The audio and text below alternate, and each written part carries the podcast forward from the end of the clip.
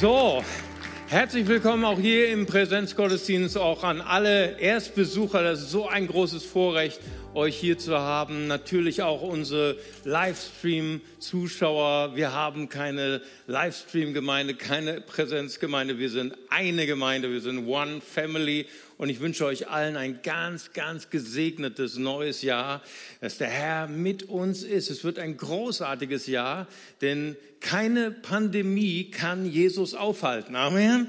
Wir sind schwach, wir sind vielleicht auch äh, ausgebremst gewesen, manchmal menschlich, aber Jesus, das Evangelium lässt sich nicht ausbremsen. Und ich wünsche euch ein ganz, ganz starkes, ein furchtloses neues Jahr in dem Herrn. Ja, wir sind sehr stark inspiriert durch Weihnachten. Wir haben gefeiert, dass Gott zu uns kommt. Immanuel, Gott ist mit uns. Das haben wir gefeiert.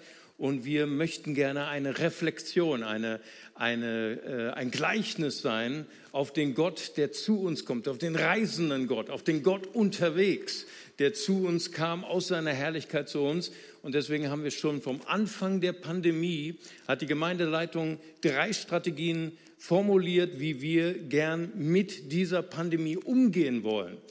Mit Respekt, aber nicht mit Angst. Und wir haben gesagt, Kirche ist ein Abbild des reisenden Gottes. Wir kommen zu euch in eure Wohnzimmer und deswegen möchte ich auch alle nochmal ermutigen im Livestream, alle Menschen, die sagen, ich brauche einfach Sicherheit, ich möchte zu Hause bleiben.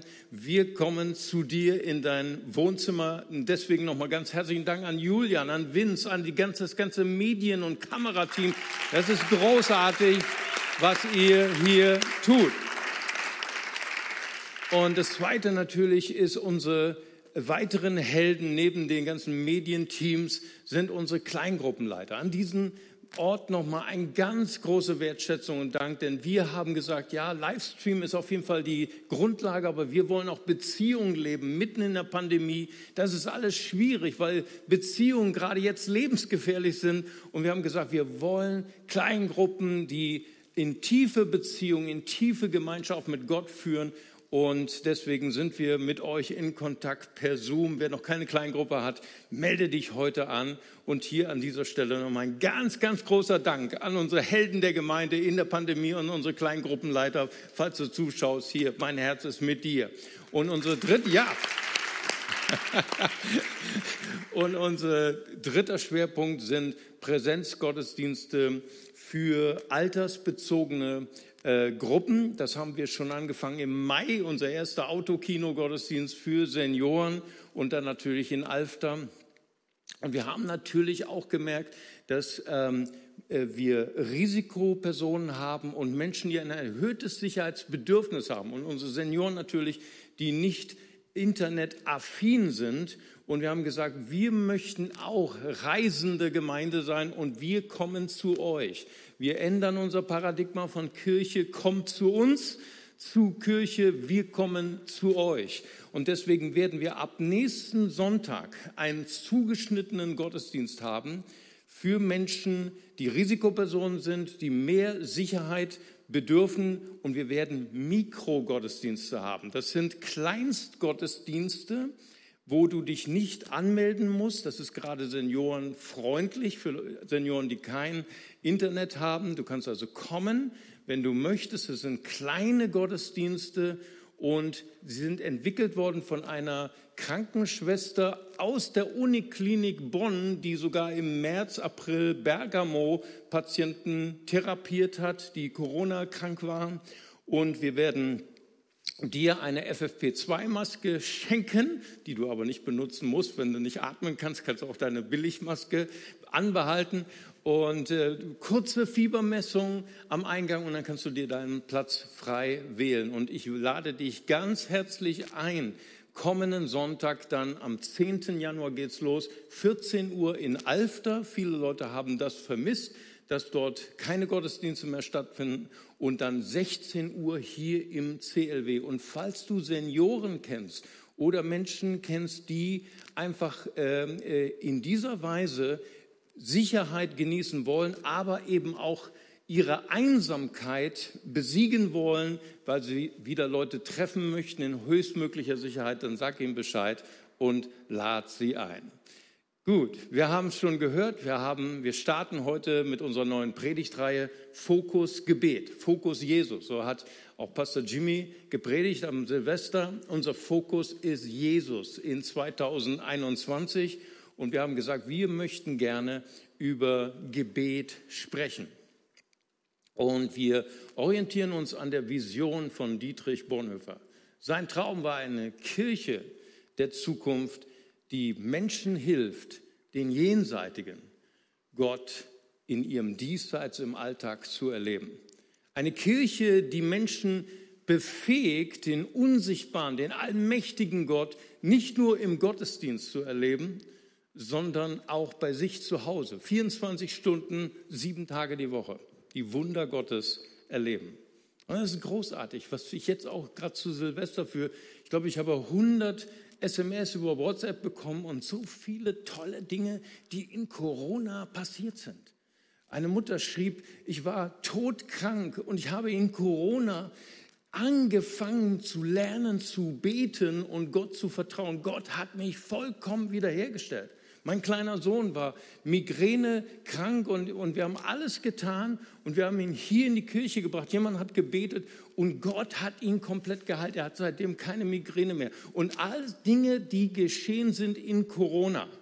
Und wir haben so viel, auch ich habe mit einigen Leuten jetzt telefoniert, die ganz neu zum Glauben gekommen sind. Herzlich willkommen in der Gemeinde Jesu. Alles durch Corona. Durch Corona habe ich wieder neu nachgedacht über den Sinn des Leids über den Tod. Und ich fand Jesus. Das ist nicht großartig. Also langsam bin ich dankbar für Corona. Natürlich äh, versuche ich Corona nicht als Krise zu sehen, sondern als Chance Gottes. Amen. Und Corona hat auch eins uns gezeigt als Kirche, dass wir vielleicht manchmal als Kirche zu sehr Menschen festgelegt haben in ihrer Spiritualität, in ihrem Gebetsleben, auf Besuch den Gottesdienst. Komm zu uns, besuch den Gottesdienst und das ist dann deine Beziehung zu Gott. Und Corona hat gerade jetzt, wo wir so getrennt sind voneinander, wo Menschen nicht mehr in den Gottesdienst kommen können, uns nochmal neu wichtig gemacht, wie wichtig unsere Aufgabe ist als Kirche, den Traum Bonhoeffers zu erfüllen, dich zu befähigen, Gott zu erleben im Alltag. Und es ist eine große Sehnsucht. Christian Schwarz schreibt das in seinem Buch Gott ist unkaputtbar, ist 2020 erschienen. Und er sagt, wir leben schon lange nicht mehr in der nur modernen Zeit. Die Moderne ist ja sehr stark geprägt von einer Wissenschaftsgläubigkeit, von einer Technikgläubigkeit. Wir werden das schon schaffen. Der Mensch mit seiner Intelligenz. Wir leben schon längst auch in einer Zeit, wo Moderne und Postmoderne nebeneinander existieren. Die Postmoderne, die enttäuscht ist von der Wissenschaftsgläubigkeit. Und das hat uns Corona auch gezeigt. Er hat uns gezeigt, dass die Wissenschaftler ratlos sind, dass die Politiker ratlos sind, dass der Mensch eben nicht alle Krisen meistern kann, sondern der Mensch bedürftig ist und Grenzen hat. Und deswegen sagt Christian Schwarz, die Postmoderne ist ein großer Hunger nach Spiritualität. Da gibt es mehr als nur die Technik, da gibt es mehr als nur das Materielle. Aber das Interessante ist, die Menschen suchen Spiritualität nicht in der Kirche. Und das hat mich zum Nachdenken gebracht als Christ, als Pastor. Ich gesagt habe, warum suchen Menschen Gott nicht mehr in der Kirche? Ulrich Beck, ein äh, atheistischer Philosoph, wenn man so will, unserer Zeit, hatte einen Artikel geschrieben in der Zeit, äh, Gott ist gefährlich. Und er hatte über die Grenzen und über die Gefahr des Monotheismus, der absolut, der intolerant ist, geschrieben und sagt, wie die Gesellschaft ist in einem Wandel von einem absoluten Monotheismus zu einem toleranten Polytheismus des eigenen Gottes. Das ist interessant. Menschen suchen ihren eigenen Gott und nicht mehr den wahren Gott.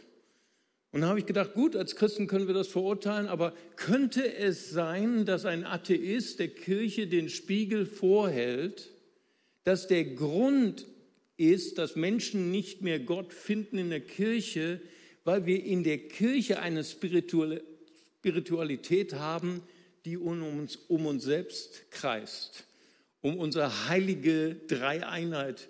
Gott segne mir, meiner, mich. Statt dass wir suchen den fremden Gott, den anderen Gott, der anders ist als so meine menschlichen Konstruktionen. Auch wir als charismatische Gemeinde haben wir auch so unsere Konstruktionen von Gott. Aber Gott ist der, der aus dem Rahmen fällt. Amen. Gott ist der, der größer ist als unsere Vorstellung, so heißt es auch im Epheserbrief. Könnte es sein, und das ist meine Frage, die ich mir ehrfürchtig stelle am Anfang dieses Jahres, dass Kirche ein Ort ist, der vollgestopft ist mit Liturgien, mit Gebeten, aber wo Gott nicht mehr zu finden ist. Wow, das erfüllt mich mit Ehrfurcht.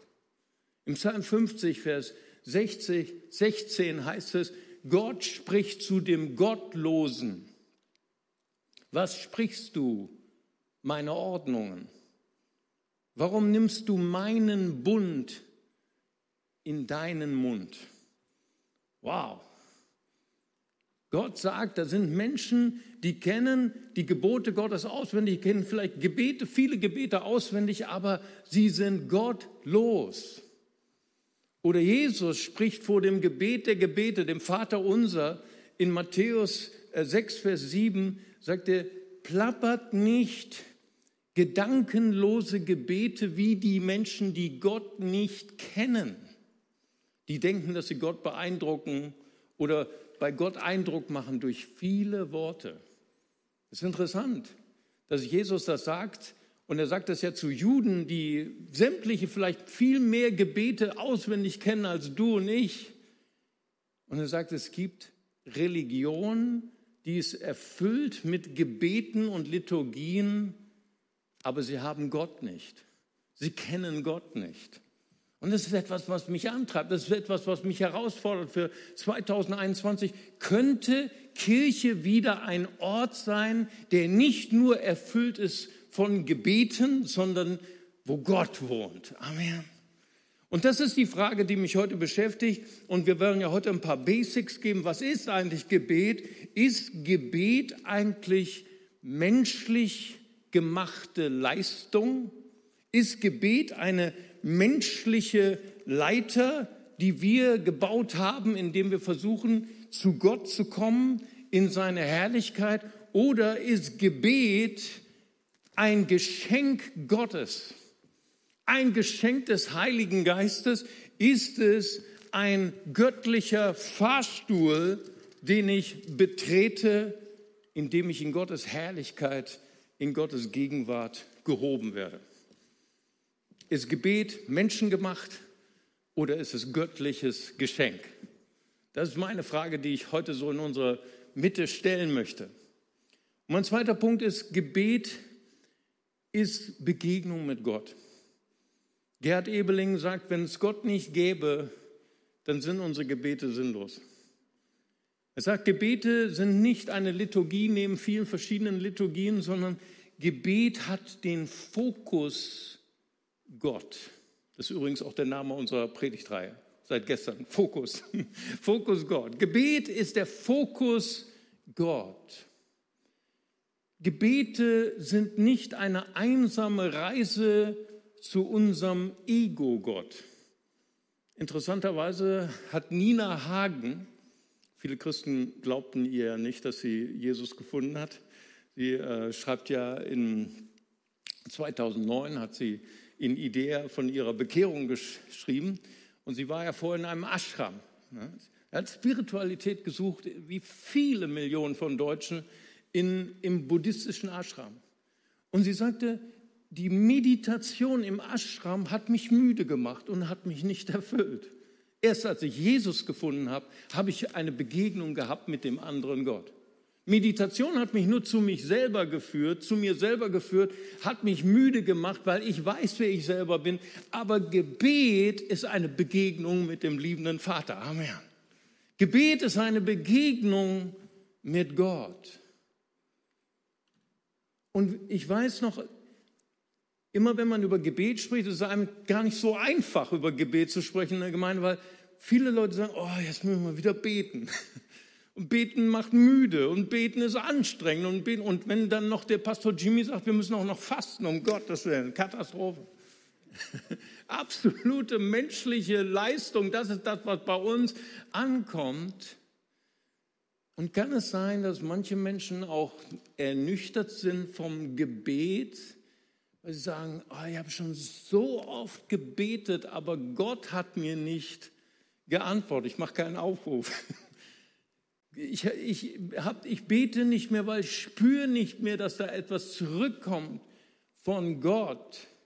Aber ist das nicht normal auch in unseren Beziehungen? Ist das nicht normal, wenn wir mit unseren Freunden, wenn wir mit unseren Freundinnen oder Ehepartner sprechen? Ah, Schatz, da kommt einfach nichts zurück von dir. Wenn ich mit dir spreche, da kommt nichts zurück. Könnte es sein, dass deine Kommunikation eine Einbahnstraße ist, wo du bei dir selbst bleibst? Bei deinen Bedürfnissen? Könnte es sein, dass Kommunikation deswegen müde ist, weil du bei dir bleibst und bei deinen Wünschen, die dein Partner nicht erfüllen möchte und nicht erfüllen will?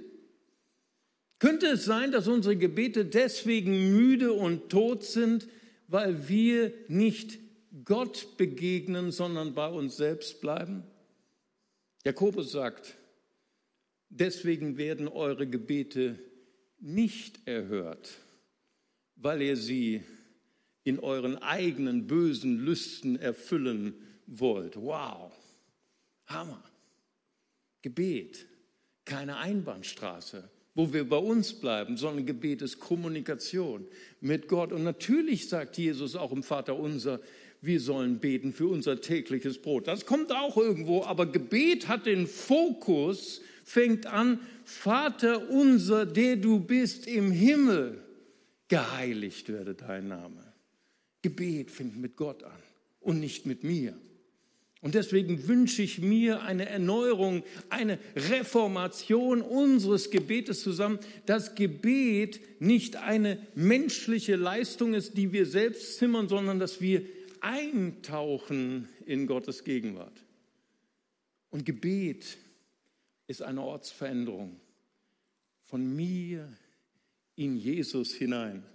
Alex hat eben gesprochen von dem Gebet in dem Namen Jesus und hat sehr wohl gesagt, sehr richtig gesagt, das ist keine Zauberformel. Im Namen Jesus ein neues Auto. Im Namen Jesus ein neues Haus. Wenn ich nur die richtigen Worte spreche, dann wird alles geschehen. Nein, nein. Gebet ist eine Ortsveränderung. Jesus sagt in Johannes 15, Vers 5, wenn ihr in mir bleibt und ich in euch, dann werdet ihr viel Frucht bringen 2021. Amen. Ihr werdet viel Frucht bringen 2021. Könnt ihr mal so ein leises Corona-Amen sagen? Wir sagen auch nicht weiter. Werdet ihr viel Frucht bringen, denn ohne mich könnt ihr nichts tun. Großartig. Gebet ist mehr als menschlich formulierte Gebet. Gebet ist eine Ortsveränderung von mir spirituell in Jesus hinein. Johannes 15, Vers 7 sagt, äh, wenn ihr in mir bleibt und meine Worte in euch bleiben, werdet ihr beten, was ihr wollt, und es wird euch geschehen.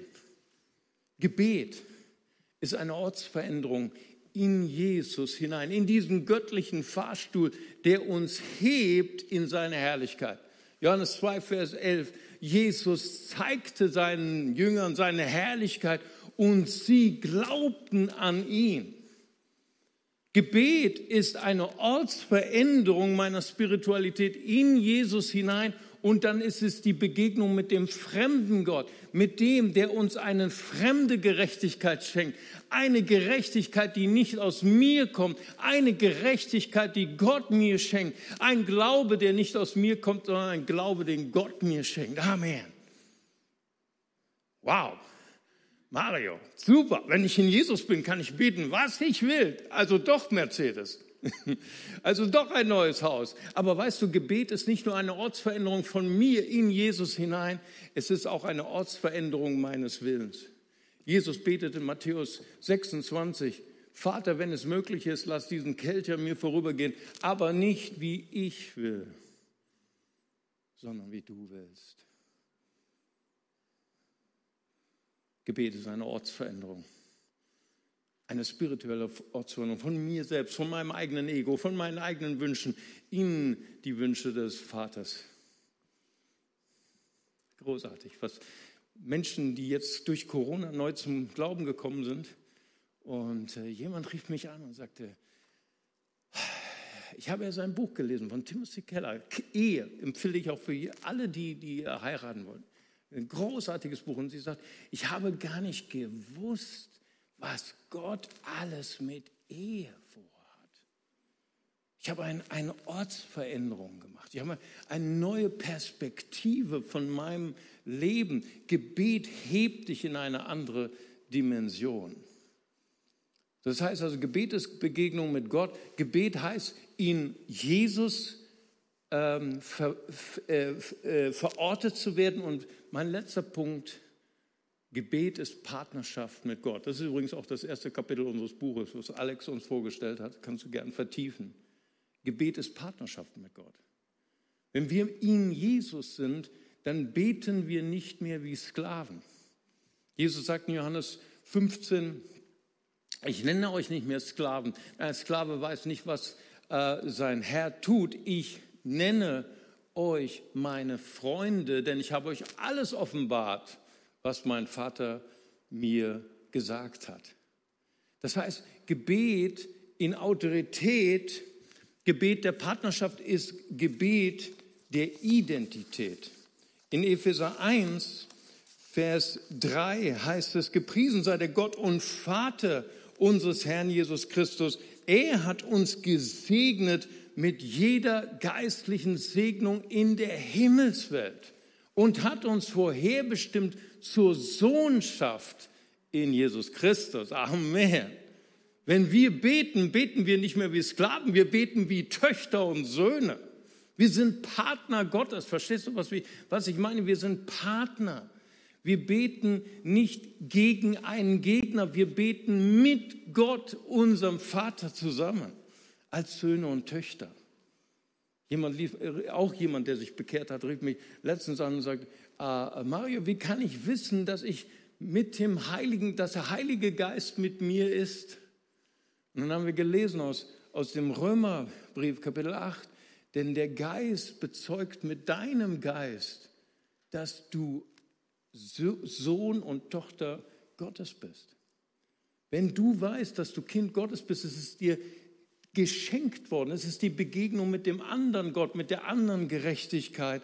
Uns wird es geschenkt durch den Heiligen Geist. Gebet der Partnerschaft heißt Gebete der Autorität. Markus 11, Vers 22, Jesus spricht, habt den Glauben Gottes. Und wenn jeder, der spricht zu dem Berg, versetze dich ins Meer und nicht zweifelt in seinem Herzen, sondern glaubt, was er sagt, dass es geschieht, dem wird es werden. Großartig. Ich rief äh, letzte Woche jemand an, auch, auch ganz neu gläubig, also großartig, und sagte, äh, Mario, kannst du bitte für mich beten? Ich habe so eine große Last auf meinem Herzen und ich habe solche Magenprobleme. Wir haben zusammen gebetet und wir haben gesprochen zu der Last auf ihrem Herzen, dass sie sich weghebt und sie sagt zum Schluss, Mario, ich habe mitgebetet und ich habe mit dies, zu diesem Berg gesprochen und ich fühle mich so frei und erleichtert. Ich brauche diese Last nicht mehr tragen. Jesus trägt, trägt meine Lasten. Amen. Das ist großartig. Das heißt also, Gebet ist Begegnung mit Gott, unserem Vater. Gebet ist Ortsveränderung in Jesus hinein. Und Gebet ist Partnerschaft mit unserem liebenden Vater. Es ist ein Gebet der Identifikation und es ist ein Gebet auch der Autorität.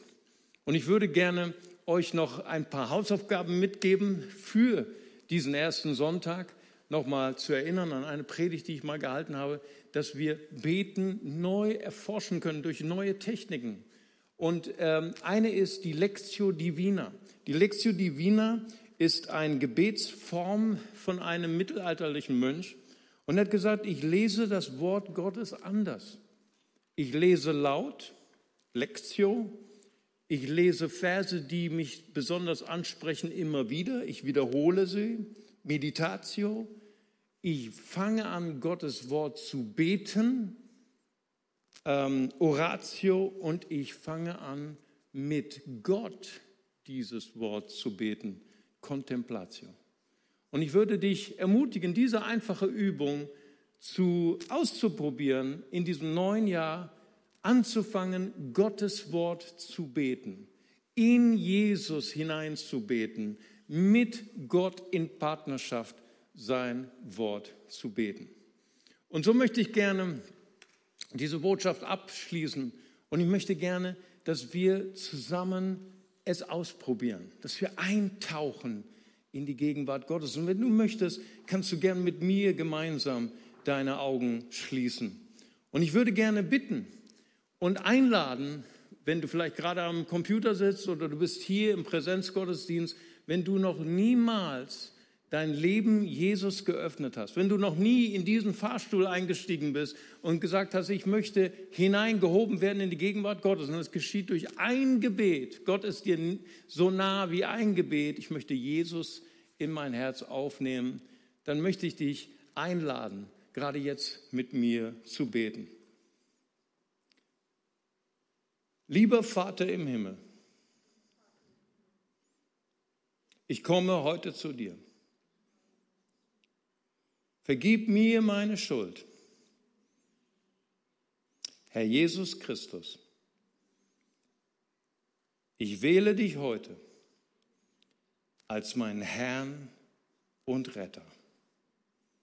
Dir will ich folgen, mein Leben lang. Amen. Und wenn du dieses Gebet heute mitgebetet hast, am Computer oder hier, wir möchten dich gerne einladen, mit uns Kontakt aufzunehmen. Die am Computer brauchen nur eine Taste drücken. Bitte betet jetzt für mich. Oder die anderen, die hier präsent sind, sprich uns einfach an. Wir würden sehr gerne mit dir gemeinsam beten. Jetzt habe ich noch eine ähm, ähm, praktische Übung.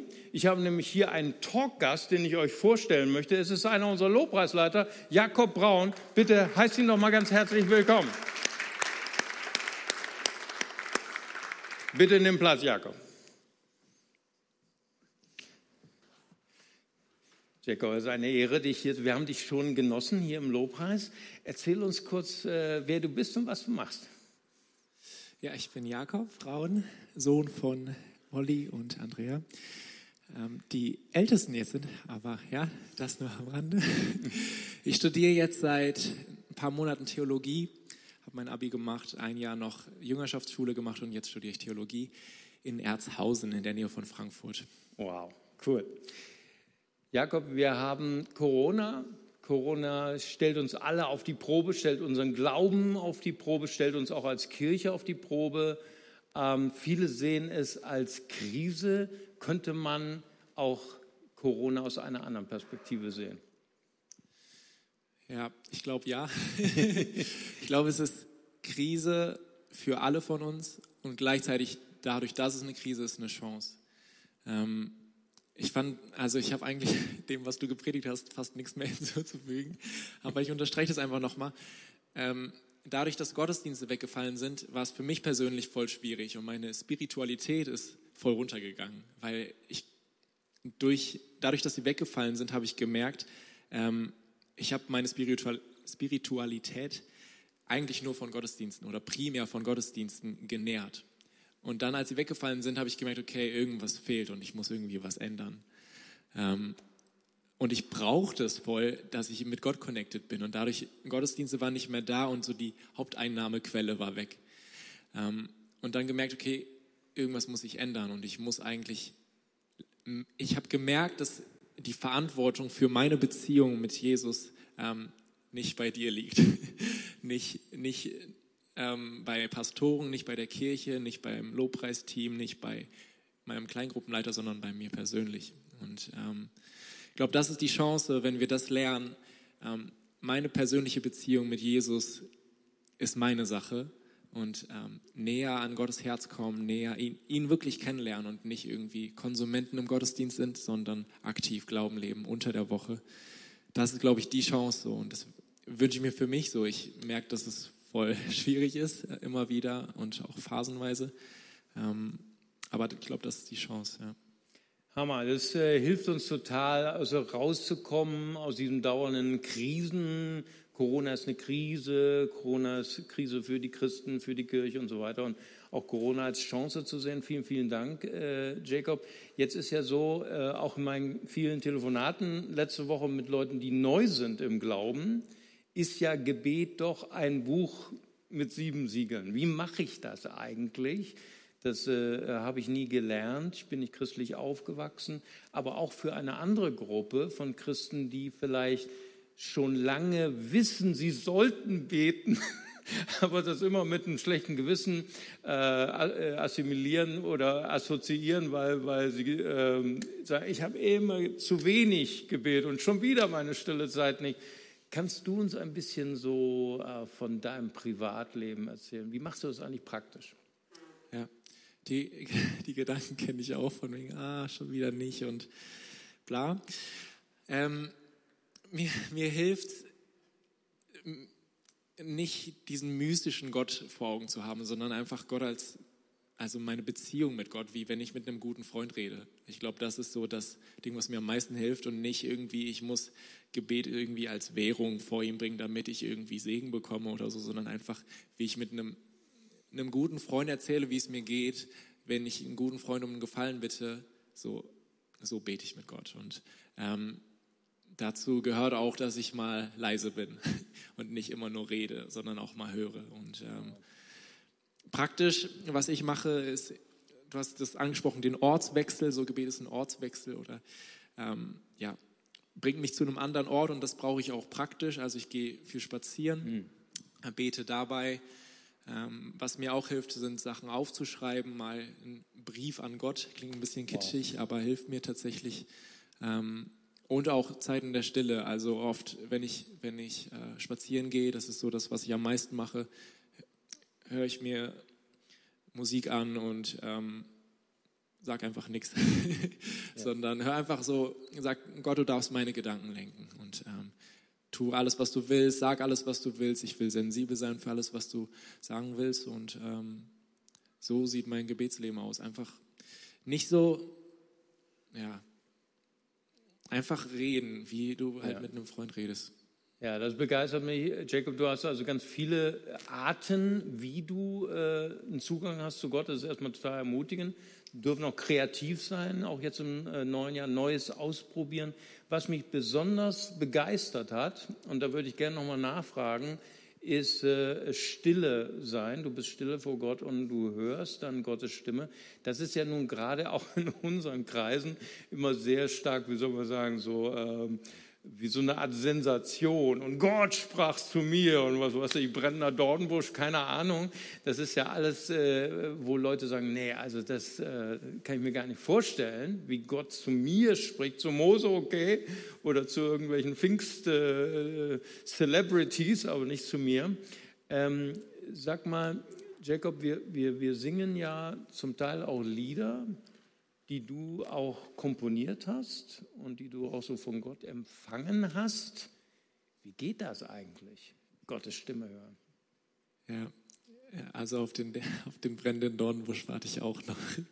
ähm, aber also, da weiß ich nicht, das ist nicht auch jetzt nicht so krass äh, aufregend immer. Also es ist, verstehe mich nicht falsch, es ist ein Privileg, dass ich Gottes Stimme überhaupt hören darf. So. Und, aber ich glaube, Gott spricht eigentlich, also zu mir mindestens natürlich und nicht so Wolke mit goldenem Glitzer und was auch immer, sondern ja, einfach in Gedanken. So, ich bekomme irgendwelche Gedanken, die dann halt cool sind und ähm, wo, wo Gottes Gedanken meine Gedanken prägen. Und das ist selten irgendwie, ja, wie gesagt, eine akustische Stimme habe ich noch nie gehört oder was auch immer, sondern aber was mir was ich schon merke, dass ich halt auch bewusst hinhören muss. Also ich kann nur hören, wenn, oder Sachen nur hören, wenn andere Sachen leise sind. Und das mache ich schon bewusst, dass ich Ablenkungen weglege und dann einfach, weil eben Gottes Stimme nicht so auf die Fresse ähm, laut und vom Himmel herab ist, meistens, sondern einfach ein leises Wispern ja schon fast, so ein Gedanken, dass ich einfach alles ähm, beiseite lege und ja, einfach sage, Gott, du darfst meine Gedanken prägen, du darfst alles sagen, was du willst. Und, ja. ja. Cool, sehr, sehr wertvoll. Jacob, jetzt kommt noch eine Frage, die haben wir leider nicht abgesprochen. Ich werfe, werfe ihn gerade jetzt ins kalte Wasser. Und äh, Leben haben wir ja in Corona erlebt, dass sehr viele auch prophetische Stimmen aufgestanden sind, die sie jetzt nicht bewahrheitet haben.